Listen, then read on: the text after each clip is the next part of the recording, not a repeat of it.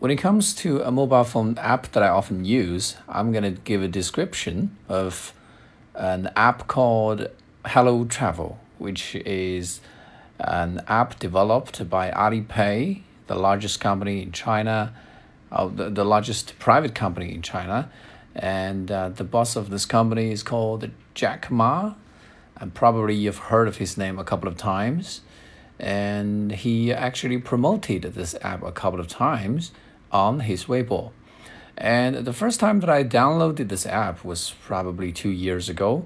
And when I walked out of the subway station one day and I found a row of new blue bikes. And so I took a closer look and found that there were some Q, QR codes on the bikes. And then after I scanned the QR codes, um, I registered as a user of this app.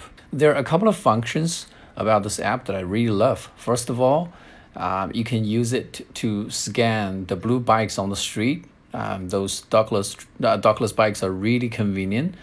And uh, basically, you just scan them and take one, and you can ride the scooter.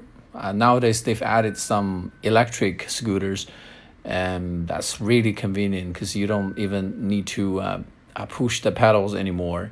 Also, I love the car carpooling function of this app very much. You know, sometimes, especially during some national holidays, I would take a long trip back home. And during that time, it's usually very hard for you to get a ticket, you know, either train ticket or a flight ticket. And if you can find someone to carpool with you, and then you could you get to save a lot of money.